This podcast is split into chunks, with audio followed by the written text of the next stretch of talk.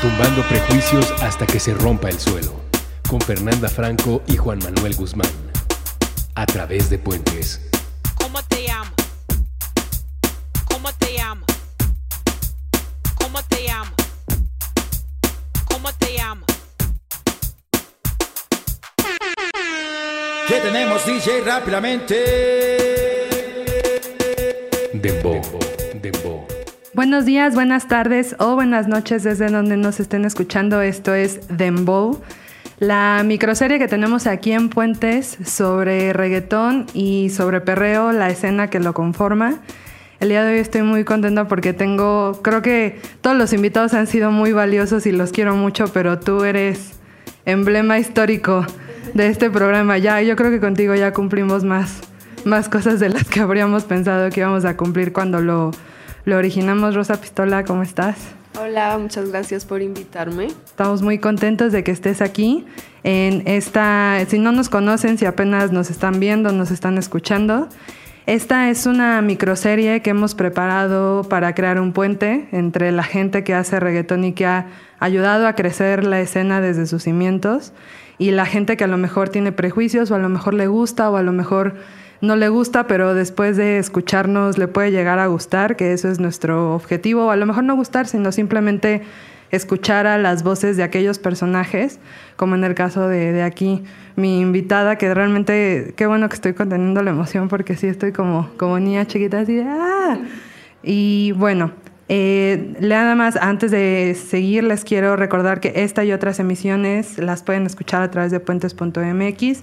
Hay muchos podcasts, también estamos en Spotify y en cualquier plataforma de podcast, tanto de Google como de iTunes. Ahí nos pueden encontrar. Y bueno, vámonos tendidas. ¿Cómo estás después de esta larga racha de fiestas, eventos? Eh, bueno, creo que ya andaba apasionándome con el trabajo, pero decidí tomarme un par de mesecitos de descanso, también para renovar ideas, escuchar nueva música, preparar nuevos sets. Y pues nada, voy de regreso para el trabajo a mediados de septiembre.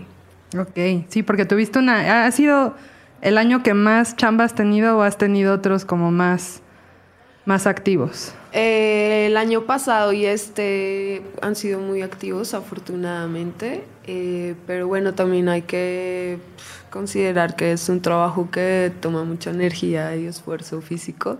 Claro. Entonces, pues hay que aprender a nivelarlo con el descanso. Totalmente, porque sí, al final viajas, o sea, estás con gente, ¿no? O sea, la chamba que haces, a pesar de que pareciera que no, no es nada, sí es algo de mucho, porque hacer bailar a una persona o a mil, pues tiene su, tiene su reto, ¿no? Sí, no, y los horarios también son un reto. Totalmente. Y sí, pues, te- tu cuerpo te lo, te lo pide, ¿no? Te va pasando, como dicen los abuelitos, te va pasando la factura y ya. Sí. Ahí andas.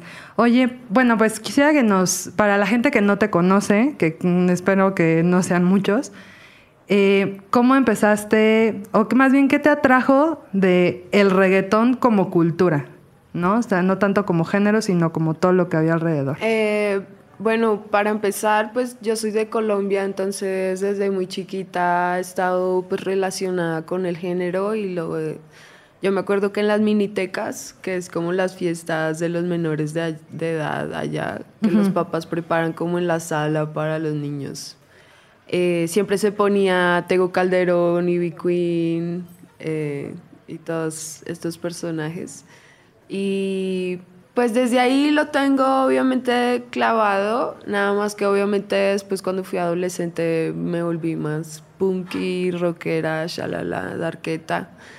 Y nada, cuando llegué a México me di cuenta que eh, la verdad que en México se consume el reggaetón de una manera muy diferente y específica a comparación de Sudamérica. En Sudamérica es algo tan común que no es tan especial. O sea, porque en Colombia todo el mundo escucha reggaetón, desde tu abuela hasta tu hijo y tus sobrinos. Y nada, porque hay como reggaetón más pop o familiar, ¿no? Tenemos a J Balvin y shalala. Sí. Eh, Y aquí no, aquí es algo como muchísimo más específico de la cultura de barrio, por lo tanto tiene una estética pues que es muy de México y creo que también representa y el reggaetón que se hace acá es muy social y habla de cosas muy que pasan en la calle. Eh, y eso fue lo que me empezó a llamar la atención, la verdad, eh, su moda y todo eso. Sobre la parte estética, me gustaría que nos platicaras un poco más de eso, porque además, o sea, tienes tu marca, o sea, estás como muy involucrada no solamente desde exponer, sino de crear, de consumir, ¿no? Referencias. ¿Cómo podrías describir la estética del reggaetón? Eh, bueno, aquí en México creo que yo le diría como, o le llamaría estética chaca, donde, bueno, obviamente usamos muchas marcas bueno, mucha ropa pirata de marcas que nos gustan mucho, pero pues muchas no llegan a México, pues simplemente son más accesibles en Tepito, shalala. Entonces, es mucho flash, siempre estar como bien limpiecitos y con cortes muy modernos, muy limpios.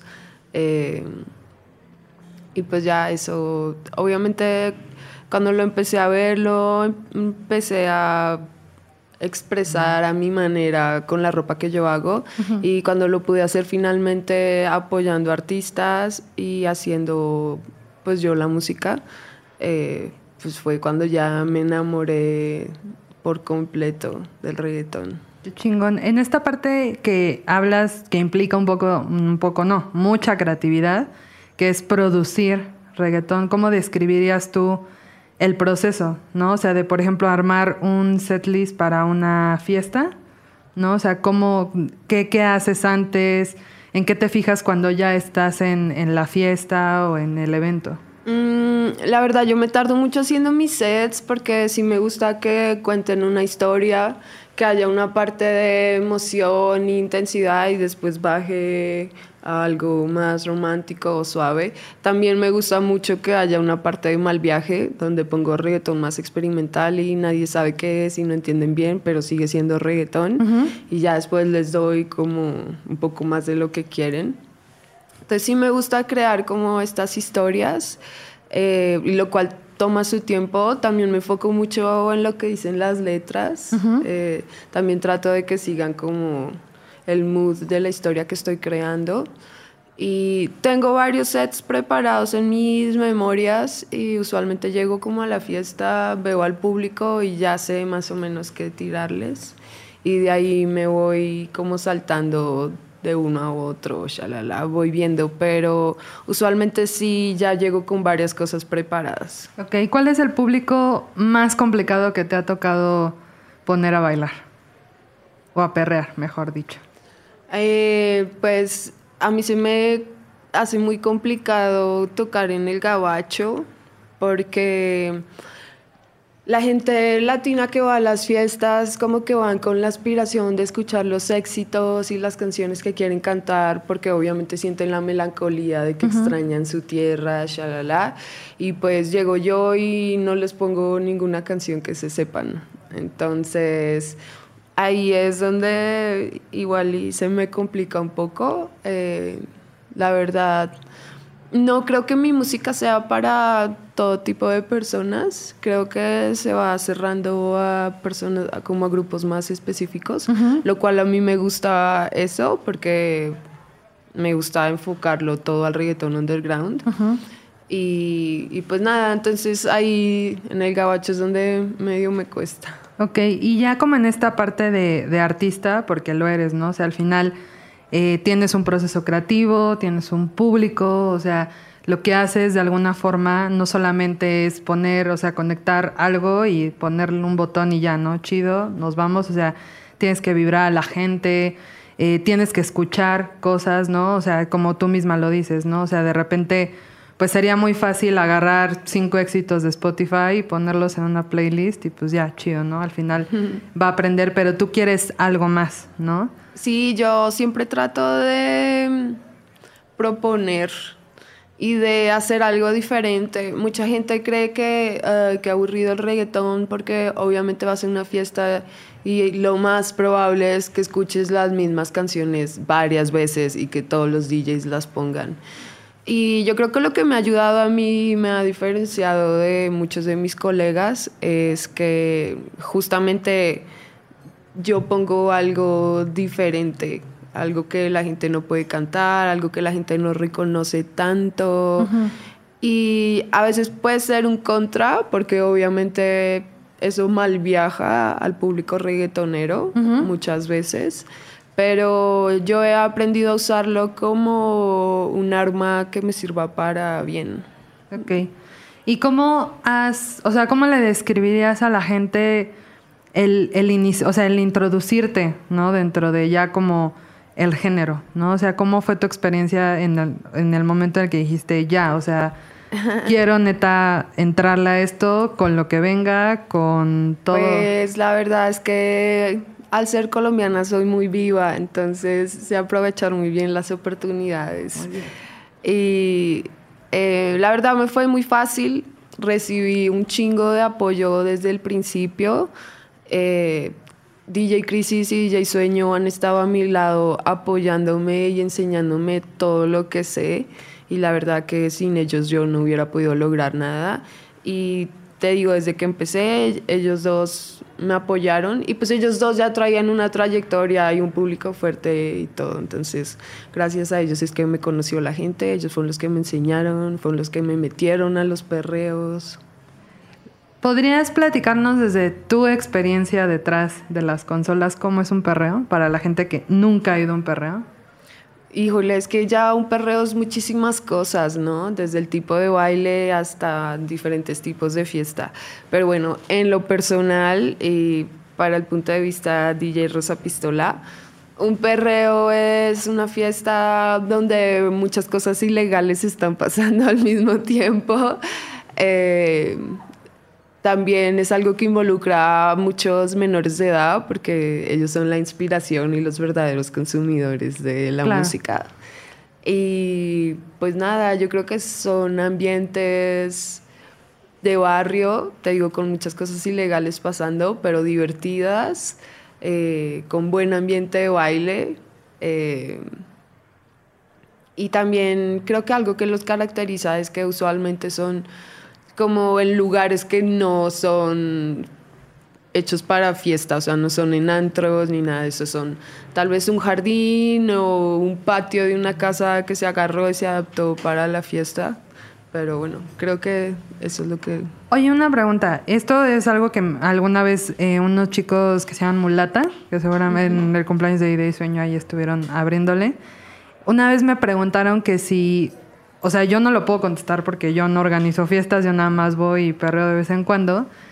Pero me preguntaban si, si de repente con esta, pues no, no voy a decir la aceptación porque no lo es, pero esta moda que hay de, o sea, de tener reggaetón en, ya en antros, en, en lugares que justamente pues no son como el perreo underground, del reggaetón underground si de alguna manera se estaba gentrificando, ¿no? Si de alguna manera esta onda de que ya toda la gente como que se prendiera, ¿no? Y como que dijera, ah, sí, bueno, ya, ya voy a aceptar que me gusta el reggaetón. Ah, sí, pero yo creo que eso es algo muy positivo para los que nos dedicamos al género, eh, porque bueno, si antes habían 10 fiestas para tocar en un mes, ahora hay 30, ¿sabes? Claro. Entonces hay muchísima más oportunidad de trabajo, de viajar, de que te acepten y te inviten a programas de radio, de televisión, o sea, esas cosas que antes no pasaban y gracias. O sea, no solo decirle a la gentrificación, sino al crecimiento y evolución del género, pues es que ya se puede llegar a más lugares de México y del mundo. ¿Nos podrías hablar un poco de este crecimiento, no? O sea, de cómo Digo, nosotros hemos intentado, lo, intentamos con muchas ganas, no platicarle a la gente pues cómo ha evolucionado, pero quién mejor que alguien que se dedica no solamente a tocar, sino a hacerlo, porque ya también la línea del sex, qué, qué chingonería de materiales, ¿eh? así desde el principio hasta el final, no porque sea tu fan, pero sí, sí, sí, sí, que, o sea, qué increíble, ¿no? O sea, que ahora podamos escuchar las morras, música hecha y producida por morras con colaboraciones de Crisis, Metra, o sea, cosas que antes, pues no sé si alguna vez lo llegamos a imaginar, ¿no? ¿Cómo ha sido eh, para ti vivir esa historia, ¿no? De, evolución. Eh, pues en lo personal eh, estoy muy agradecida porque creo que ahorita las mujeres no solo en los ámbitos de la música, sino que creo que en muchos ámbitos de todo tipo eh, se están haciendo sentir y están como con esta necesidad de expresarse y dentro de expresar está lo bueno y las cosas malas que, con las que tenemos que vivir tal vez el día a día. Y pues nada, yo estoy muy feliz de que ahorita hay muchísimas más mujeres participando. Eh, y también no creo que, mm, que a los hombres les moleste nuestra participación, todo lo contrario, yo he visto que los hombres acogen a las mujeres en el género y las ayudan. También ese ayudan también es un se cuelgan o shalala. O sea, pero eso es parte de colaborar, ¿sabes? Todo el mundo tiene que aportar algo, es dar, quitar, shalala, ¿no?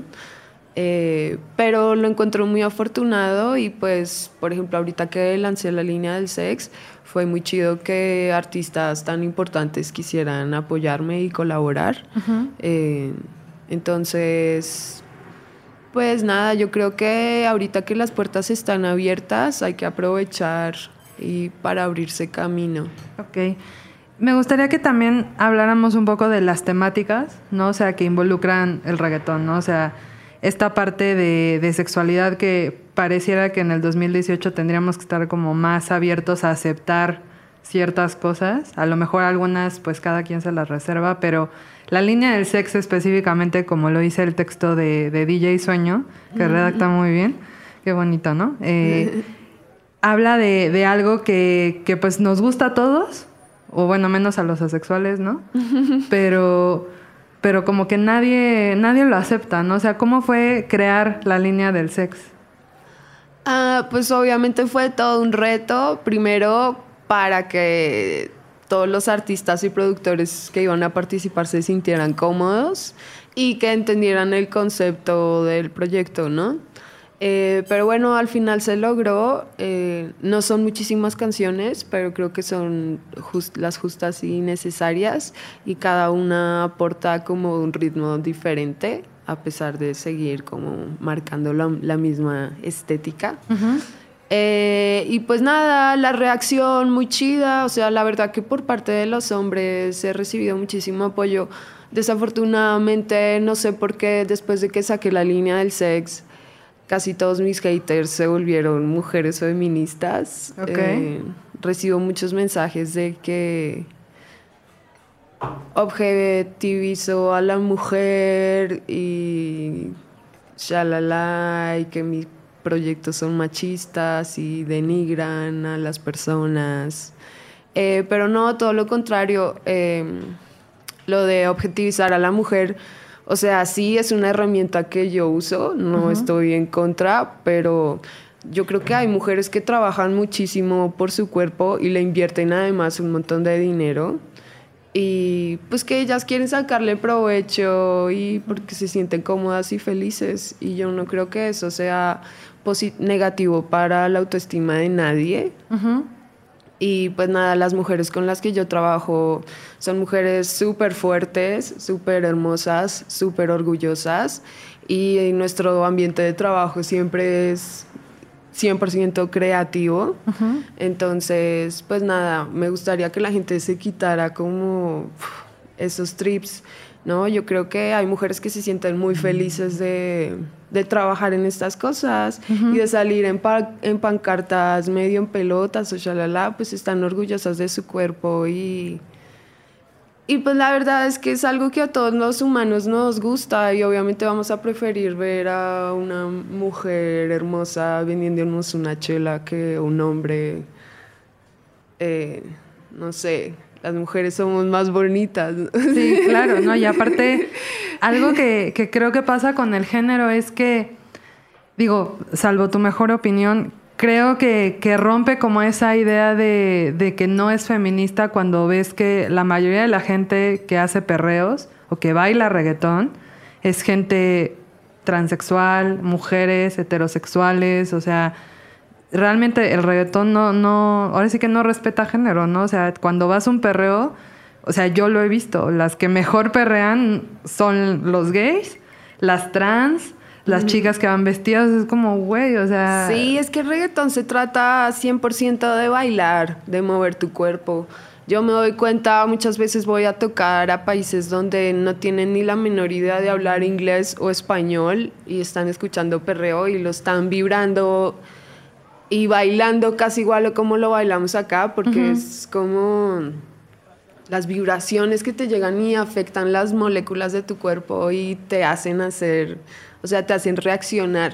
Y creo que el reggaetón es eso, es 100% baile, no importa lo que esté diciendo la letra. Claro, y sobre todo esta parte del cuerpo, ¿no? O sea, que es, a diferencia de lo que la gente, o sea, como que siento que la gente se, se enfrasca mucho en que la música solo es para escucharse y lo- el este género en específico tiene otro propósito totalmente diferente porque al final el- te mueve, ¿no? O sea, no importa en dónde estés, como tú bien lo dices, o sea, el hecho de, o sea, hasta el lugar, ¿no? O sea, mientras más altos estén los bajos, o sea, la gente se prende cabrón.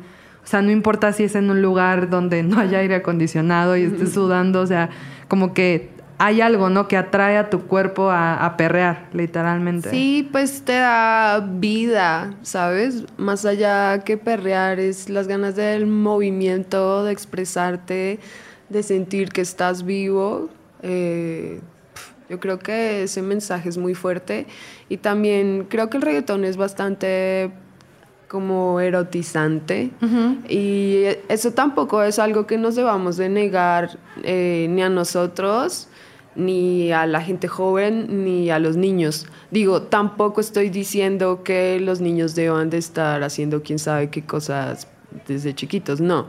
Me refiero a que el erotismo es algo que hace parte de nuestras vidas, la autoexploración, y creo que, que no hay que reprimirlo y tampoco volverlo algo prohibido.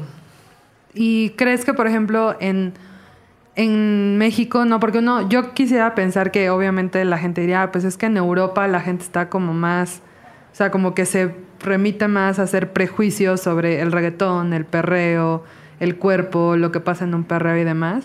Y no sé, tú que has viajado y has tocado en muchísimas partes, ¿en dónde te ha tocado como enfrentarte más a este tipo de prejuicios? O sea, ¿en tu propia casa o, o afuera o en todas partes? Eh, no, yo creo que en Europa todavía no están muy informados bien sobre lo que el reggaetón en realidad representa desde sus inicios, que es la cultura de barrio. Yo creo que lo escuchan como un ritmo exótico que les da ganas de bailar y dicen, ah, órale.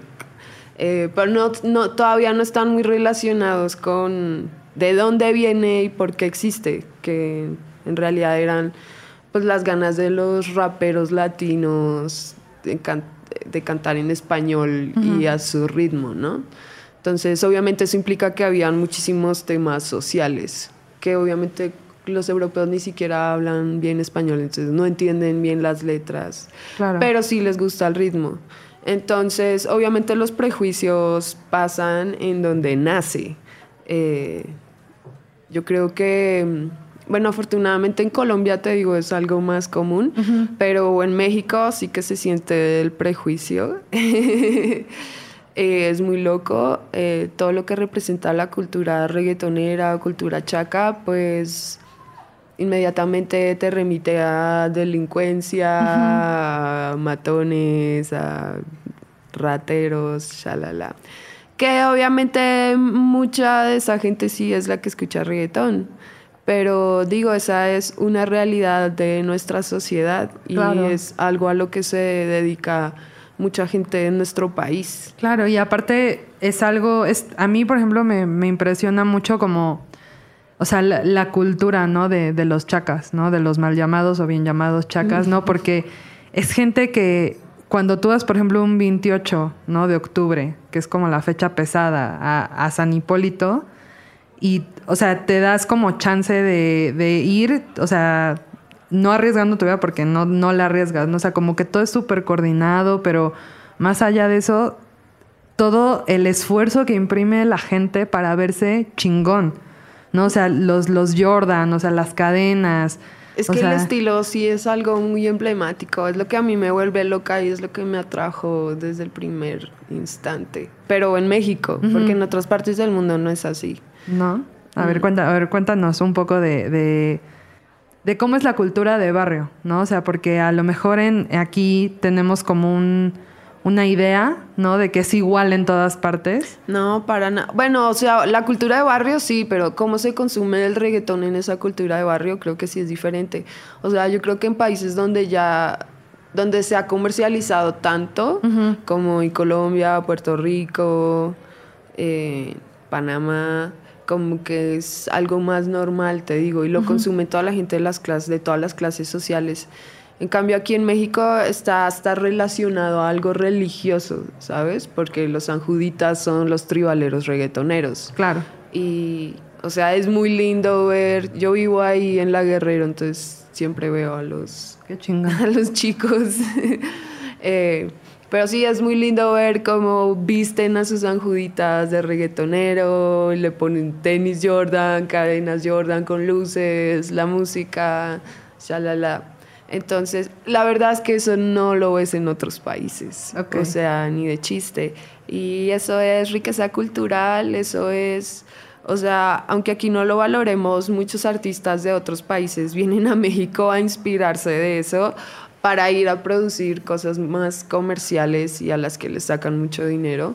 Entonces, yo creo que estaría chido que valoráramos un poquito más las diferentes trips que hay dentro de nuestro país, ¿no? Y no juzgarlo como de manera neg- negativa, porque al fin y al cabo todo lo que pase en nuestra ciudad es un reflejo de cómo somos nosotros como ciudadanos también, ¿no? Claro. Y de cómo hemos sido.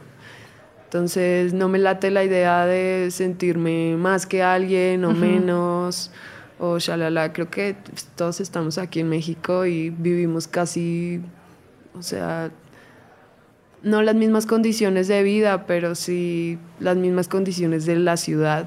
Sí, del espacio, ¿no?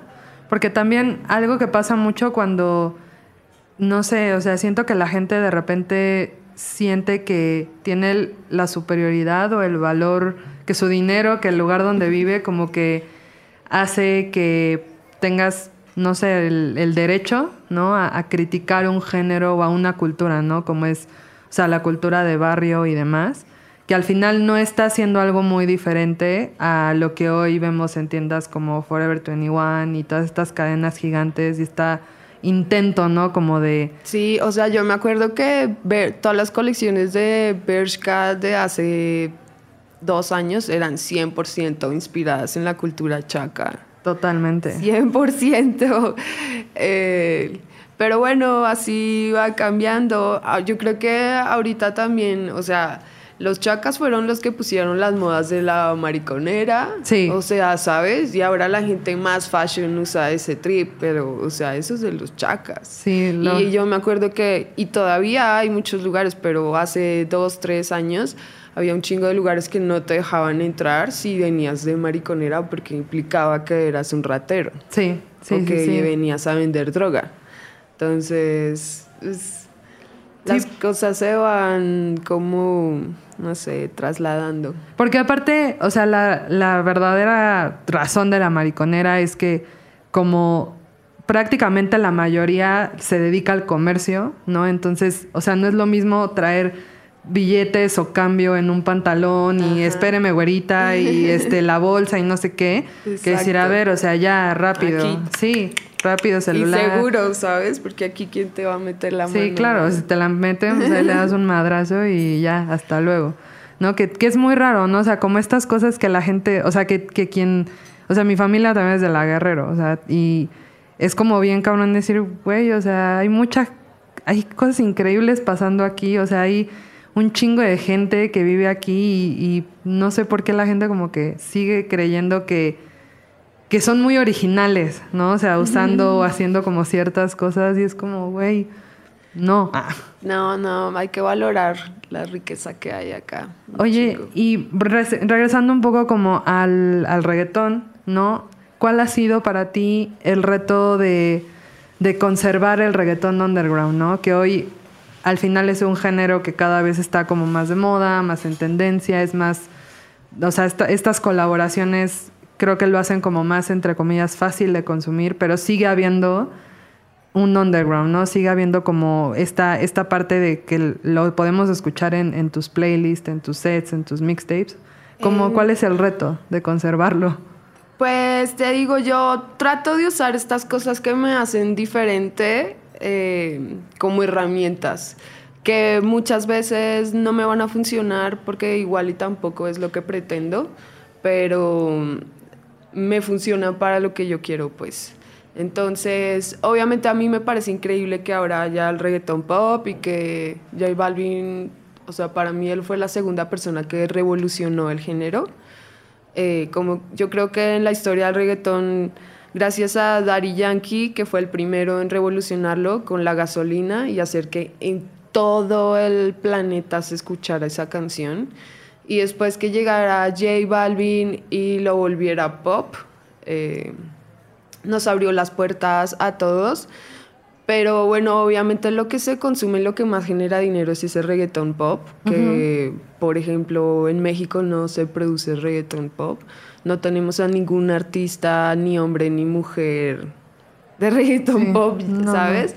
Representando, pero sí tenemos un montón de música de reggaeton underground. Yo creo que eso pasa por las cosas sociales que ahorita México está pasando por y obviamente los artistas de acá el contenido de sus letras pues es mucho más fuerte y son obviamente cosas que no son tan fáciles de sacar en la radio o en la televisión por el contenido.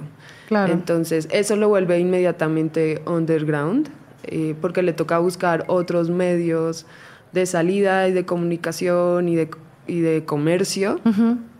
Entonces justamente pues yo al empezar a darme cuenta de todas esas cosas, eh, quise como empezar a hacer reggaeton underground, no pop, pero sí más comercial. No, y no para la gente como común, sino para la gente que consume música o consume reggaeton. Entonces, eh, obviamente la gente que organiza festivales y consume música busca dentro de lo que es de comercial eh, cosas que tengan identidad y, y como un statement. Y eso es lo que yo trato de, de dar. Eh, y creo que por eso me ha funcionado. Pero yo trato de moverlo solo dentro de esos círculos. La verdad, no me interesa que, que el reggaeton underground se vuelva también algo comercial. Eh, pero sí, sí creo que hay que difundirlo y que hay que darle más oportunidad a los productores y artistas de México para que también puedan ir a otros países. ¿Cómo fue llevar, por ejemplo, esto que tú has creado y que has trabajado durante tanto tiempo a espacios tan grandes como Ceremonia, como Sonar, ¿no? O sea, que es como el festival que toda la gente, ahora sí que LATAM espera, ¿no? ¿Cómo, cómo ¿Cómo fue prepararte, no? O sea, no, yo, las fiestas de opción increíbles me queda claro, pero el antes, ¿no? O sea, desde que te dicen, oye, pues te queremos invitar a sonar, ¿qué, qué pasó por tu cabeza? Ah, pues obviamente primero mucha emoción y orgullo, pero pues también dices, órale, ¿qué voy a tocar en un festival? Sí. Porque soy una DJ y aparte pongo reggaetón. Y pues estos festivales apenas se están abriendo al género, entonces están teniendo sus primeros shows de artistas de reggaetón y DJs de reggaetón. Eh, entonces, primero, a veces es difícil porque te usan como rata experimento, así de que, pues a ver qué pasa. Y te eh, no. Digo, porque también toqué en el EDC y ahí sí que fue raro porque pues todavía el ceremonia sabes que es un festival donde puedes encontrar proyectos alternos y vas a encontrar de todo. Entonces creo que ahí es más relax y me sentí más con la libertad de, de ser en realidad como soy. Ok. Pero en el EDC sí fue un trip como de, órale, pues, ¿qué onda? Aquí como ¿Cómo voy a hacer que yo con mi proyecto funcione sin que me empiecen a aventar botellas. Entonces, traté, o sea, preparé algo en, en específico para ese festival. Y para el sonar igual, la verdad, yo trato de acoplarme a, a lo que los espacios requieren sin perder mi identidad. Claro. Sí, porque es, es lo más importante. Al final, algo que, que me gustaría platicar contigo más a fondo es esta parte de las mujeres dentro del reggaetón, ¿no? O sea, y que cada una es súper diferente. O sea, no sé si porque seamos muy, o sea, porque sean muy pocas, la verdad, o porque también de repente la gente cree que, que la mujer dentro del reggaetón nada más, no sé, o sea, na- nada más está como ahí para perrear. Y sin embargo hay otra línea de exponentes que producen, que organizan fiestas. Entonces, ¿cómo ha sido para ti involucrarte de- en el género y, representar al género, ¿no? O sea, las mujeres, en este caso específicamente. Pues te digo que yo nunca he sentido ningún rechazo de los hombres así, solo como por ser mujer. De hecho, todo lo contrario, he sentido como un apoyo extra. Eh, también he notado que en el trabajo me dan como un lugar más especial. También me pagan mejor por ser mujer. Entonces, pues nada, la verdad es que yo lo he sentido súper receptivo. Afortunadamente, todos los hombres con los que he trabajado han sido un apoyo inmenso y me han ayudado a crecer. Y he trabajado con todo tipo de personas y, y pues nada, o sea, de colegas, en realidad sí que hay el apoyo para las mujeres. Eh, no creo que a nadie le estén cerrando la puerta ni le estén haciendo groserías como solo por, por ser mujer. Eh, todo lo contrario. Obviamente hay muchas cosas dentro del trabajo, de situaciones laborales que te toca lidiar con, pero eso le pasa a quien sea. Nada más es aprendizaje en el negocio, cambiarlo y crecer. Pero, pues nada, te digo, yo estoy súper emocionada de que ahora hay muchísimas mujeres, de que a todas se le está abriendo la puerta y dando la oportunidad. Ahí pues las que son mejores son las que van a sobresalir, pero claro que sí hay oferta y claro que sí hay también muchos proyectos como festivales y fiestas buscando talento femenino en específico para promoverlo. Una de las experiencias creo que más cabronas que has tenido es tocar con Ivy Queen, ¿no? O sea, que es Sí. la, la, o sea, si hay un San Judas en el reggaetón, para nosotras es Ivy Queen. ¿Cómo fue esa experiencia, no? Eh, fue muy lindo, pues obviamente ver su show fue súper emotivo, lloré, me emocioné, me acordé cuando era chiquita y pues obviamente ella ha sido una de las personas que más me, me ha influenciado y, y me encanta su estilo, la verdad es que ella es mi inspiración 100%. Entonces fue muy chido. Además de ella, en el mismo evento toqué con otras personas que admiro muchísimo, como DJ Nelson, el Ranking Stone, Alberto Style.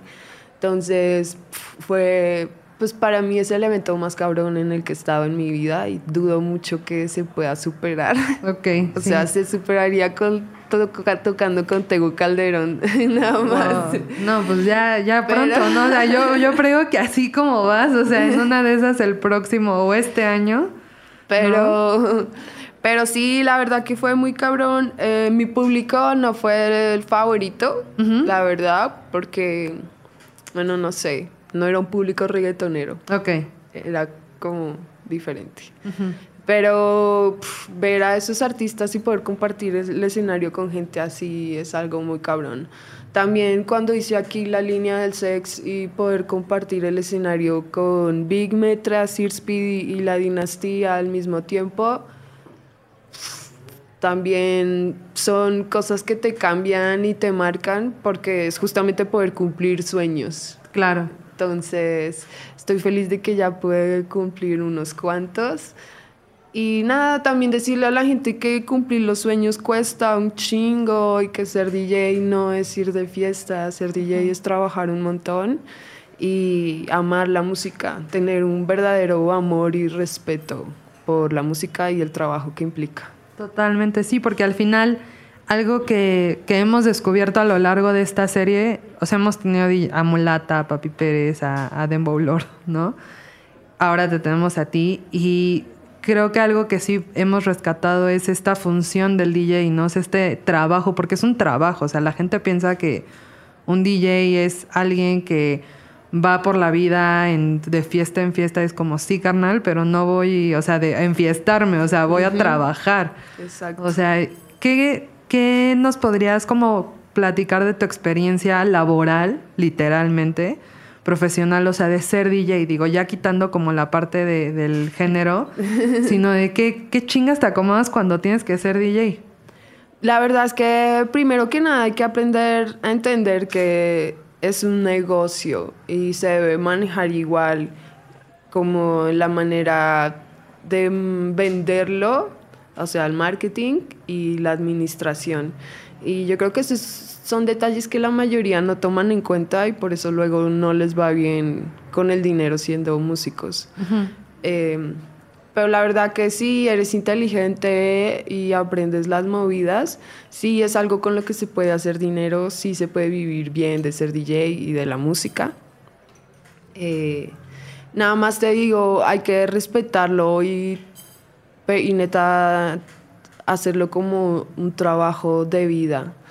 Eh, yo veo pf, un chingo de mis colegas están súper equivocados sobre cómo manejar su negocio. Eh, es súper importante aprender a la administración de empresas. Totalmente. La neta. Y a venderte, a- el marketing es súper importante. Hay que tener un statement, una visión. Eh, las cosas no se venden por sí solas. Entonces hay que estar en movimiento y competir mucho sanamente, tratar de siempre ser el mejor en tus mezclas, con tu selección de música, seleccionar bien a las personas con las que trabajas. eh, pues nada, te digo, es un negocio 100%. Incluso las marcas con las que, a las que te abres a colaborar, ¿no? Porque una de las, de las cosas que yo me acuerdo mucho el año pasado que te sucedió fue trabajar con Nike, ¿no? O sea, que es una marca que de cierta forma había tenido o siempre tiene como esta pues línea, ¿no? De ser una marca de deportes y demás, de repente se abre a involucrarse con exponentes de todo tipo de áreas y te toca trabajar para una campaña pues bastante chingona, ¿no? Y siendo tú, ¿no? O sea. Sí, exacto. Eso es lo padre y eso es lo importante de, de que los músicos entiendan y los DJs que tienen que tener una, un statement. O sea, que tienen que estar diciendo algo con su música y con su proyecto. Porque si no, nadie en realidad los va a escuchar. O sea, sí van a escuchar su música, pero nadie va a entender su mensaje.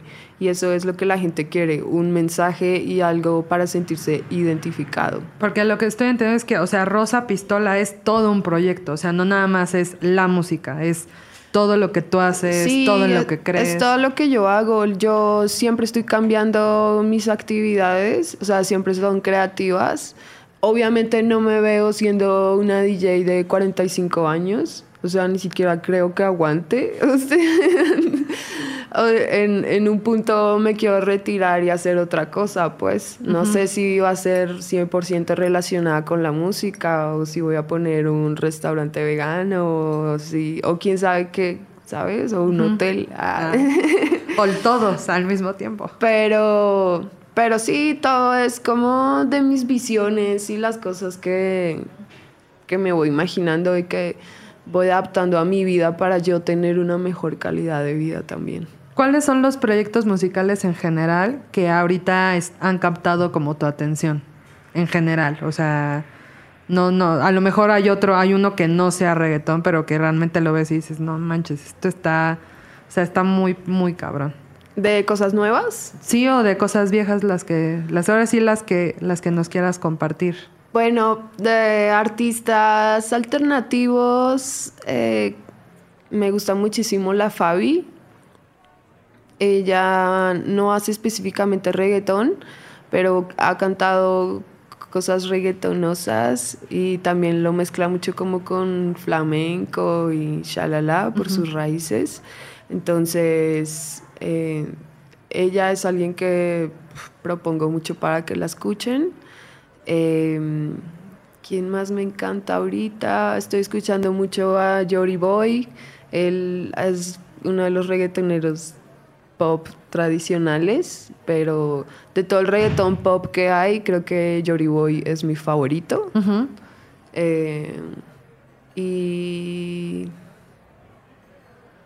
¿Y quién más? No, pues esos dos los dejo. Un hombre y una mujer. Un hombre y una mujer. ¿Y de los viejitos, cuáles son tus. Ahora sí que de los old school, ¿quiénes, aparte de Daddy Yankee y Big Queen, qué otros son como los que te impulsaron? En, o sea, no te impulsaron porque no agarraron y dijeron, ay, vente, ¿no?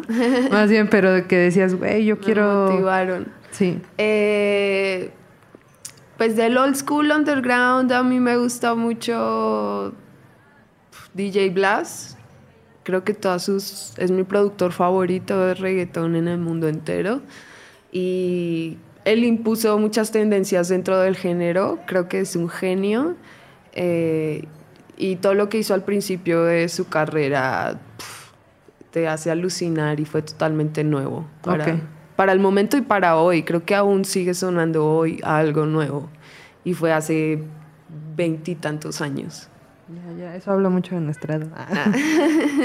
pero bueno, eh, y ya casi estamos a punto de, terminar, pero me gustaría que desde tu perspectiva nos platicaras, pues, qué hay que hacer para, pues, para, para disfrutar el reggaetón. No voy a hablar desde la postura de ninguno de los personajes que hay como en las fiestas, ¿no? Porque está el DJ, está el que perre, está el que organiza, o luego el que organiza es el DJ, como en el caso de Perro Pesado, ¿no? Pero ¿qué hace falta que la gente entienda para, pues, para que lo disfrute y deje de estar ahí? Ah, no clavarse en las líricas, entender que es un ritmo para bailar, para disfrutar, para erotizarte, para estar en contacto con tu cuerpo, con tu yo interno y tal vez para estar en contacto con alguien a quien amas o que te gusta mucho. Em, yo creo que no hay que juzgar. El reggaetón también es divertido y es mucho, es burla. Entonces, o sea, para mí es algo cómico. Eh, y yo creo que hay que divertirse, relajarse. Ok. ¿Qué viene para ti ahora que, vuelvas a las andadas? Porque me platicabas y vimos, ¿no? Que te diste como un descanso muy bien merecido después de estar de arriba para abajo, horarios, aviones, sube, baja, organiza, eh, perro pesado, la línea del sex, era como, güey, nomás, esta morra no para.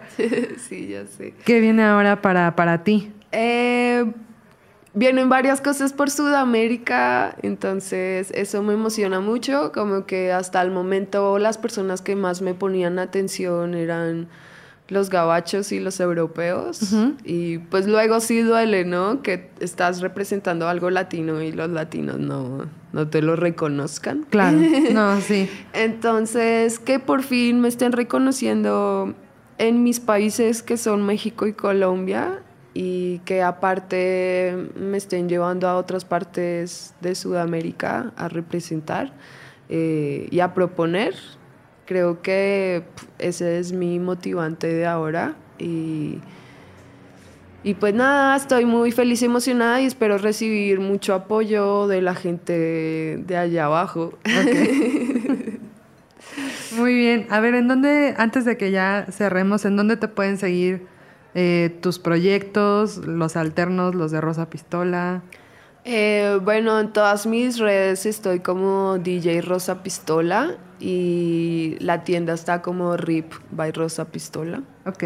Y así están todo, muy fácil. Ok, perfecto. ¿Se viene algún perreo pesado próximamente o, van a descansar también? Eh, no, no, estamos preparando el, el segundo aniversario. Entonces, sí, habrá pronto noticias de eso. Ok, perfecto. Pues no sé si quieras agregar algo más. Pues que escuchen la línea del sex, está en Spotify, en Spotify, en iTunes y en todas esas plataformas y que lo apoyen mucho. También hay videos, son altamente eróticos, entonces no se malviajen y disfruten.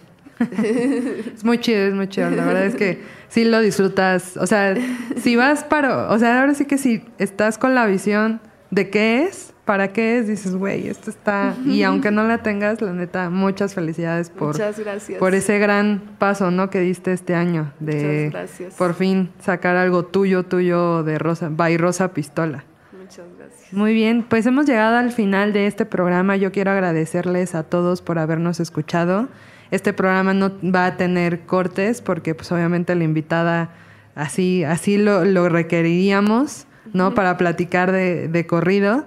Eh, les quiero recordar que si quieren hablar de, que bueno, que hablemos de algún tema en específico, la serie ya está por terminar, entonces usando el hashtag Dembow, hay- DembowMX, porque hay muchos Dembow por ahí, nos pueden, nos pueden mandar ahí sus tweets, sus mensajes, etcétera. Muchas gracias a todos y pues como siempre, nos vemos en el próximo perreo. Bye.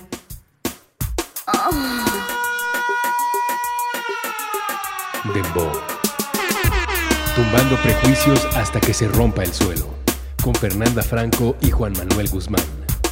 A través de puentes.